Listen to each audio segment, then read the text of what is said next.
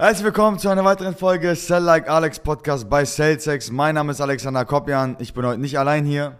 Ja, mein Name ist David Ayrian. Ich wollte gerade schon sagen, äh, heißt es nicht Vertriebsgenie Podcast? Ich habe vergessen, dass du einen eigenen Podcast hast. Ja. Ja, nice. Worum geht's heute? Ja, heute habe ich äh, David mal geschnappt zwischen den ganzen Terminen und gesagt, heute befragen wir ihn mal, also was er über das Thema Sales an sich denkt und kriegen wir nochmal einen Einblick von David. Ich glaube, David ist die Person, wo ich guten Gewissens sagen könnte, egal wie komplex der Deal ist, dass er diesen Deal eintüten könnte, egal was es ist, wie es ist, mit welcher Person das ist. Deswegen wollen wir mal darüber sprechen, ähm, was für ja, Tipps und Tricks du hast. Das ist ja, wir sagen ja immer so schön äh, Tricks aus der Trickkiste. Und was vor allem auch bei mir ein Gamechanger war, weil ich habe sehr, sehr viel auch von David mitbekommen, wie er mir die Sachen beigebracht hat. Und dann äh, dachte ich, reden wir einfach mal über das Thema. Ja, das ist eigentlich lustig, dass du sagst. Und in dieser Geschichte steckt eine Lehre drin, die ich sehr stark verfolge. Und zwar, die meisten Leute, also eigentlich fast keiner, hat auf dem Schirm, dass ich damals sehr viel Sales gemacht habe. Und bis heute noch, ja, jeden Monat hier und da mal ein bisschen äh, Volumen reinrutscht, so, weißt du? Und ähm, das ist ein, ein wichtiger Ratschlag, eigentlich der erste Ratschlag. Ja, ich bin ein sehr, sehr großer Verfechter davon, unterm Radar zu äh, fliegen, wenn es um das Thema Sales geht, ja. Es gibt eine Sache, die ich beobachtet habe, und über die haben wir auch damals sehr viel geredet. Wenn die Leute in so ein Strategiegespräch kommen oder in einem Kontext, und darum geht es, ja, Menschen stellen sich innerlich, je nachdem, in welchem Kontext sie sich befinden, emotional auf etwas ein. Ja, ich gebe euch ein Beispiel. Also jeder verbindet irgendwelche Emotionen, wenn es darum geht, zu einem Termin zu kommen, wo ein Vertrag unterschrieben wird. Jeder verbindet gewisse Emotionen mit Terminen, wenn er, keine Ahnung, zum Schwimmunterricht geht oder zum Döneressen, zum Essen, zu wo auch Ja. immer, ja. Man hat immer eine unterschiedliche innere Haltung, je nachdem, in welchen Kontext man sich begibt, so. Und im Sales ist eigentlich das Aller, Allerwichtigste, möglichst den Kontext so offen und unverbindlich zu halten, auf eine gewisse, ähm, sodass sich das emotional nicht so gezwungen anfühlt. Denn in so einem steifen Gespräch, wo beide Parteien ganz genau wissen, ey, der möchte jetzt mit mir in eine Vertragsverhandlung gehen und ich muss da vielleicht irgendwas am Ende des Tages mich entscheiden, ja, Entscheidungen sind immer auch ein großes Thema, ist die Schwierigkeit unnötigerweise, die Leute in so einer Verhandlung zu überzeugen, wesentlich größer, als wenn man es schafft, den Kontext, und deswegen, und das ist übrigens das Stichwort, deswegen äh, kann man Verkaufsgespräche auch sehr, sehr erfolgreich führen durch sehr gute Beziehungen, durch Rapportbildung und durch Sympathie. Ich habe ganz viele Verkaufsgespräche gehabt damals, da ging es gar nicht um. Also man hatte das Gefühl, wir sind gerade beim Essen, ja, wir sind gerade, wir, wir verbringen einfach gerade ein bisschen Zeit miteinander und sprechen einfach über Gott und die Welt und interessieren uns einfach ernsthaft füreinander. Ich habe mich wirklich für Leute immer interessiert und geguckt, dass ich möglichst diesen Kontext Verkaufsstrategiegespräch sehr, sehr, sehr stark in den Hintergrund gerückt habe, weil Leute, und das ist das Letzte, was ich sage, dann kannst du ku- kurz was dazu sagen, wenn Menschen sich in so einen steifen Kontext bewegen, dann haben sie manchmal Zweifel an Stellen, wo sie eigentlich keinen Zweifel haben. Weißt du, wenn du die Leute dann so fragst, ja, was hält dich denn davon ab? Ja, dann fangen sie an, erst recht darüber nachzudenken, Ja. was, was ihre Zweifel sind. Ja, man, man, man bringt die Leute über so einen steifen Kontext schon in die Situation, dass sie hinterfragen, ob es irgendeinen Haken gibt, ob es irgendwelche, doch vielleicht irgendwelche Schwierigkeiten gibt und so Ja, weiter warum und wir so da fort. nicht jetzt direkt festmachen und so. Genau. Das sind so Fragen, die dann kommen. Das sind, also meist, ich habe ich hab die Erfahrung gemacht, und das ist der letzte Satz, ich habe die Erfahrung gemacht, wenn man es schafft, den Kontext möglichst locker und auf, auf zwischenmenschlicher Basis gut zu halten, den Leuten nicht das Gefühl zu geben, dass man jetzt hier selber irgendwie hart darauf aus ist, einen, einen Vertrag zu unterschreiben, dann ist es wesentlich einfacher, man hat mit wesentlich weniger Einwänden zu tun und man kriegt diesen, diesen, diese Verhandlung einfach sehr, sehr natürlich quasi zu einem erfolgreichen Abschluss. ja. Ja. Auf alle Fälle. Also dazu, ich kann da nur recht reden, das ist ja auch dasselbe Ding in den Einwandbehandlungen, wenn man zu sehr im Clinch ist, dann haut das im Allgemeinen nicht hin, weil Leute sich dann auf ein Nein oder auf ich will das nicht machen festsetzen, wohingegen dann einfach mal kurz mal einfach ein bisschen den Druck rausnehmen muss. Oder zum Beispiel auch, du hast ja selber gesagt, über Folgebesprechungen viel, viel zu machen oder viel zu closen. Sache, die ich sehr, sehr lange und sehr schmerzhaft lernen musste, dass man nicht alles über Druck machen kann. Klar gibt es auch hier ein paar Phänomene, dass Leute, wenn ich zum Beispiel mit dem Termin habe, sie eigentlich ganz genau wissen, wenn ich mit Alex jetzt im 1 zu 1 sitze, dann wird irgendwas gemacht und die Leute freuen sich auch drauf und haben dann auch Bock drauf, aber es ist nie zielführend so quasi wie ein Haifisch die Flosse oben zu halten und ganz genau, dass die Leute wissen, dass du jetzt, dass du die anbeißen willst. Ja, 100 Prozent. Also ich sag mal so, am Ende des Tages ist es das Allerwichtigste, dass, dass die Leute mit so einem Strategiegespräch und mit so einem Verkaufsgespräch auch was sehr Positives verbinden und vor allen Dingen auch nicht überbewerten emotional. Das ist eine zweite Sache, die ich versuche immer zu beachten.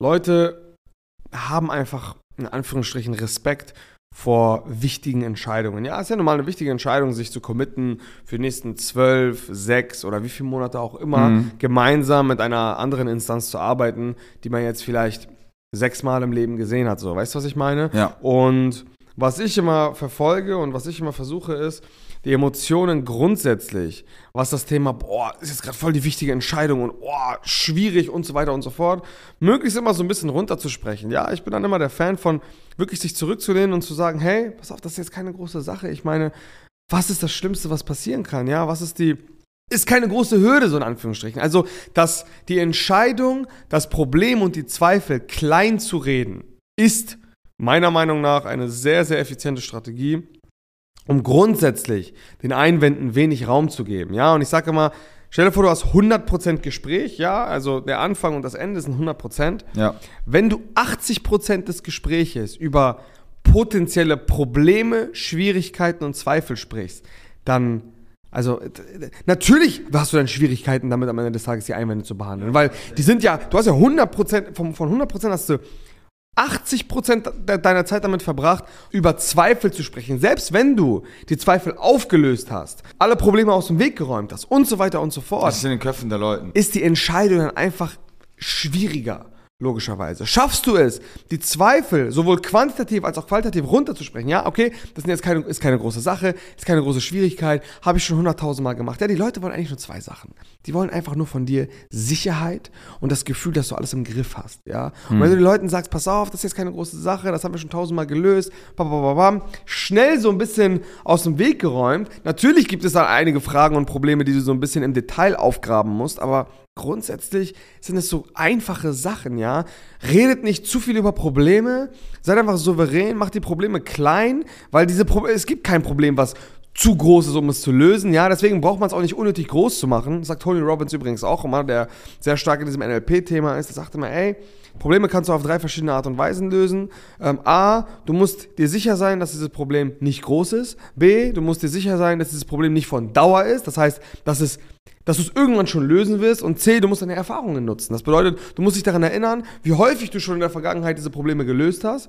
Und dementsprechend hast du so ein Programm in deinem Kopf drin. Und das nutze ich bei Verkaufsgesprächen eins zu eins genauso. Da habe ich damals genutzt, ich mache jetzt aktiv keine mehr. Ja, also machst du sehr viel über, oder hast du damals sehr viel über, über diesen Druck rausnehmen äh, gemacht. Ja, das war einfach ein, ein, cooles Erlebnis für die Leute. So, die Leute haben mir auch einfach vertraut, weißt du? Vertrauen ist auch nochmal so ein Thema, weil ich nie oder selten in diesen Kontext reingekommen bin, dass ich jetzt hier irgendwas closen will oder sowas. Weißt mhm. du, viele Upsells damals noch daraus entstanden, aus der Betreuung heraus. Es war nie so, komm, wir reden jetzt nächste Woche mal, wie wir die nächsten zwölf Monate arbeiten können. Das kam ganz selten mal ja. vor. Einige da Leute. Sind Einwände vorprogrammiert, wenn genau, man was macht. Da, da denken die, die, Leute bis zur nächsten Woche, gucken die schon mal so, okay, was kann ich da äh, in, den, in den Topf schmeißen, damit, damit ich gucken kann, so, um das zu validieren, so in Anführungsstrichen, ja. weißt du? Validieren ist ja, ist ja, ist ja auch nicht schlimm, nur man muss sich das Leben auch nicht schwerer machen als notwendig, so, weißt du? Also ich finde, wenn man immer sehr unverbindlich in die Gespräche reingeht und so ein bisschen Zeit einfach da rein investiert, zu gucken, was mit der Person jetzt Sinn macht und was nicht Sinn macht, so entstehen auch die besten Closings, weil einerseits beruht es auf Logik, weil du halt guckst, okay, wie ist die Situation, wie ist das Verhältnis mit der Person, was für ein Paket, Opfer oder Art und Weise, wie man zusammenarbeitet, macht grundsätzlich Sinn. Und investiert auch ein bisschen Zeit darin, die Leute einfach mal kennenzulernen und Vertrauen zu schaffen. Vertrauen ist ein sehr, sehr wichtiges Ding im Sales. Also ich glaube, da geht sowieso nichts ohne. Und man sollte sich einfach nicht mal darauf fokussieren, irgendwie die gesamte Produktpalette einfach mal runterzurattern, sondern sowieso sich nur auf die Kernthemen zu fokussieren. Das heißt, dem Interessenten das zu geben, was, worauf er am meisten Bock hat, aber trotzdem sehr viel Zeit da rein zu investieren, vertrauensstiftende Maßnahmen zu machen. Das heißt, sich mit den Leuten auszutauschen, zu gucken, was geht bei denen überhaupt ab. Weil am Ende des Tages, wenn du nur ein Skript runterratterst, ja, und, und null Zeit daran investierst, mit der Person irgendwie zu connecten, dann werden irgendwann Einwände kommen über irgendwelche Situationen, die die Person hat, dann kann sie dein Produkt erst richtig machen. Wohingegen, wenn du Zeit daran investierst, um herauszufinden, was der Person, bei der Person privat überhaupt abgeht und was aktuell so in ihrem Leben rumkreist, dann wirst du ganz genau wissen, welche Einwände du vorwegnehmen musst, weil du so ein quasi Screening hast. 100 Prozent. Und, und damit geht eine Sache einher. Die beste Strategie, um Gespräche wirklich zum Erfolg zu führen, war für mich, ich kann jetzt für mich sprechen, keine Ahnung, wie die das die anderen machen, aber ich kann jetzt für mich sprechen, war wirklich dieses Intentionslose. Das heißt, ich bin sehr selten in Gesprächen. Natürlich, die Intention ist am Ende des Tages, ja, ich will natürlich, dass das jetzt potenzieller Kunde ist, aber mein Interesse, mein Interesse und meine Gesprächsführung ist nie nur auf ein Ziel hinaus, weißt du, sondern mhm. es ist sehr offen. Ja, ich, ich, ich versuche da mit reiner Intention reinzugehen, um wirklich zu gucken, in welche Richtung es jetzt gehen kann, weißt du? Natürlich dadurch, dass wir so, so, eine breite Dienstleistungspalette haben, ist es mittlerweile so, jeder, der irgendwie im Agentur-, Software- oder Dienstleistungssegment online tätig ist, ist theoretisch unser Kunde. Aber in Gespräche reinzugehen mit dieser notwendigen Offenheit sorgt auch immer dafür, sehr wichtiger psychologischer Hebel, Menschen können einer Entscheidung viel einfacher zustimmen, wenn sie diese Entscheidung mitgestalten.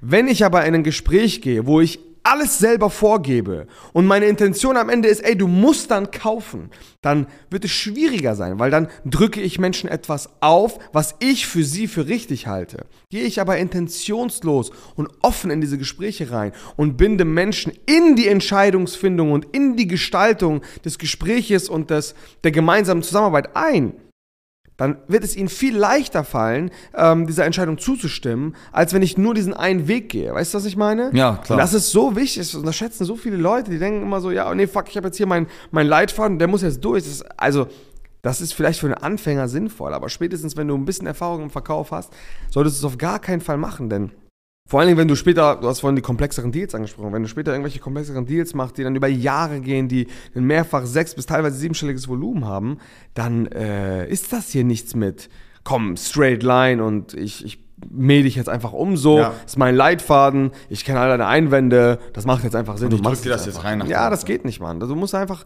offen sein. Ja, und da ist es ganz wichtig, diese Grundhaltung, ins Gespräch reinzugehen und erstmal offen für alles zu sein. Und der Punkt ist ja auch, also klar kann das funktionieren, wenn man jetzt äh, den Drückeberger raushaut und Verkaufsgespräch und jeden Einwand irgendwie runtersäbelt bis zum geht nicht mehr. Aber die Frage ist halt am Ende des Tages, wie wollt ihr den Deal gestalten? Wollt ihr so Schutt und Asche hinterlassen und die Person haben dann das Gefühl, ey, der hat mich voll reingeklopft oder wollt ihr die Leute A mit einbeziehen und B auch warm machen direkt und den ersten Close mit euch mit einer guten Emotion verbinden, sodass der zweite, dritte, vierte, fünfte Close auch mit einer guten Emotion verbunden ist. Versteht ihr, was ich meine? Also ist ja, das Ding ist ja, das meiste Volumen wird sowieso gedreht im Bestandskundengeschäft. Das heißt, ihr müsst ja jeden potenziellen Neukunden ja quasi so framen, dass alle weiteren Entscheidungen mit euch zurückzuführen sind auf einen guten Deal. Ich mache super viele Abschlüsse bei uns im Bestand, weil ich den Leuten am Anfang in den drei Monaten sage, ey, das und das wird wahrscheinlich passieren, dann passiert es auch und dann ist dieses zwölf Monats Ding nur noch ein Ding von wegen, ja, Alex, was prophezeist du mir jetzt, was eintreffen wird, dadurch, dass unser Fulfillment sehr stark ist, ziehen die Leute dann auch die Ergebnisse und dann sagen die, ja, ey, das erste Mal war geil, ich, ich, ich glaube daran und das zweite Mal wird sicherlich auch geil sein. Und beim dritten, vierten, fünften Mal ist es gar nicht mehr ein Verkaufen, sondern hey, dass der Deal äh, sei dabei, nach dem Motto. Und dann das ist, sind die Leute das, dabei. Du sagst, du sagst was sehr Wichtiges. Ich habe ähm, dazu einen sehr guten Leitspruch. Man sollte jede Verhandlung, und das ist nur jedes Verkaufsgespräch, Strategiegespräch, was auch immer, ist eine Verhandlung zwischen zwei oder mehreren Menschen. Man sollte jede Verhandlung so führen, wie man möchte, dass die nächste Verhandlung auch abläuft. Das bedeutet, wenn ich in ein Gespräch gehe und da wirklich alle Register bis zum geht nicht mehr ziehe, die auch nicht auf nachhaltiger Ver äh, Verhandlungsstrategie beruhen, dann kann, dann könnt ihr euch vorstellen, wie die nächste und übernächste Verhandlung ablaufen wird. Es wird immer mit Kopfschmerz verbunden. Es ist immer, es ist immer nervig. So viel einfacher ist es, sich von Verhandlung zu Verhandlung auf sein Glaubwürdigkeits- und Reputationskonto einzuzahlen. Ja, so dass die Leute ganz genau wissen, hey, das nächste Mal, wenn er kommt, dann werde ich nicht erstmal wieder alle Barrikaden hochziehen und alle Mauern hochziehen, sondern dann lasse ich ihn sogar noch einfacher in meine Burg rein. So, weißt du? Ja, und ich finde, das ist auch immer von Interessenten oder Kundeseite immer mit sehr viel Dankbarkeit verbunden, wenn man den Leuten keine Scheiße erzählt, sondern sagt, hey, das wird jetzt in den drei Monaten meinetwegen passieren, das sind die Ergebnisse, die jetzt eintreffen werden und das natürlich sich am Ende des Tages vielversprechend anhört und, und geistkrank, weil nur mal unsere Jungs, und deswegen Shoutout an die Kundenbetreuung, halt gesteuerte Arbeit leisten und dann die Leute am Ende des Tages dann sitzen im, im, im nächsten Gespräch und sagen, ey, du hast halt legit recht, ich habe jetzt wirklich das und das dazugelernt. Und auch selbst wenn mal nicht die Ergebnisse angepeilt wurden oder minimal drunter ist oder was auch immer, sind die Leute zumindest sehr geflasht davon, wie die Bemühungen waren. Ja, ist ja auch immer wichtig, wie, wie sind die Ergebnisse an sich, ja, aber wie sehr hast du dazu beigetragen und wie waren die Bemühungen deinerseits, dass der Kunde auch am Ende des Tages die Ergebnisse erzielt, weil das wird auch am Ende des Tages hoch angerechnet. Ja, ich habe super viele Gespräche auch teilweise mal gehabt, wo die Leute gesagt haben, ey, das war mein Fehler, ich habe da ein bisschen gepennt, aber ich rechne nicht so hoch an, dass meinetwegen Paul oder Daniel mich jeden Tag angehauen haben, jeden Tag gesagt haben, ey, gib Gas, gib Gas, gib Gas und am Ende des Tages hat das äh, wiederum zu einem positiven Erlebnis geführt und dann zu einer langfristigen Zusammenarbeit, wo wir dann in den nächsten Steps die Ergebnisse erzielt haben. Ja, 100 Prozent. Ja, jetzt haben wir eine Menge Value gegeben. Also ich denke, mit diesen paar Ratschlägen kann, kann man schon sehr, sehr viel bewirken. Es sind halt keine 1 zu 1 Copy-Paste-Leitfäden, sondern das da, also um, um diese Ratschläge, die wir jetzt gerade besprochen haben, ähm, anzuwenden, muss man halt wirklich tiefes Verständnis über Sales entwickeln. So. Und meiner Meinung nach kommt man nicht drum herum. Sales, Verhandlungen, das ganze Leben ist eine Verhandlung. Dementsprechend, ähm, ja, coole Insights. Ich habe eigentlich nichts mehr zu sagen. Habe nichts zu sagen. Ich danke viel für, für die ganzen Leute, die zugehört haben. Ja, war mal eine sehr interessante Folge. Ich danke auch David, dass er da mit am Start war und ich konnte selber auch wieder viel mitnehmen. Und ja, falls euch das gefallen hat, lasst gerne eine positive Bewertung da. Da freut sich unser Mediateam darüber. Und falls das den einen oder anderen umgehauen hat, wisst ihr ja ganz genau, was ihr zu tun habt. Nämlich eintragen und dann sehen wir uns beim nächsten Mal. Bis zum nächsten Mal. Ciao.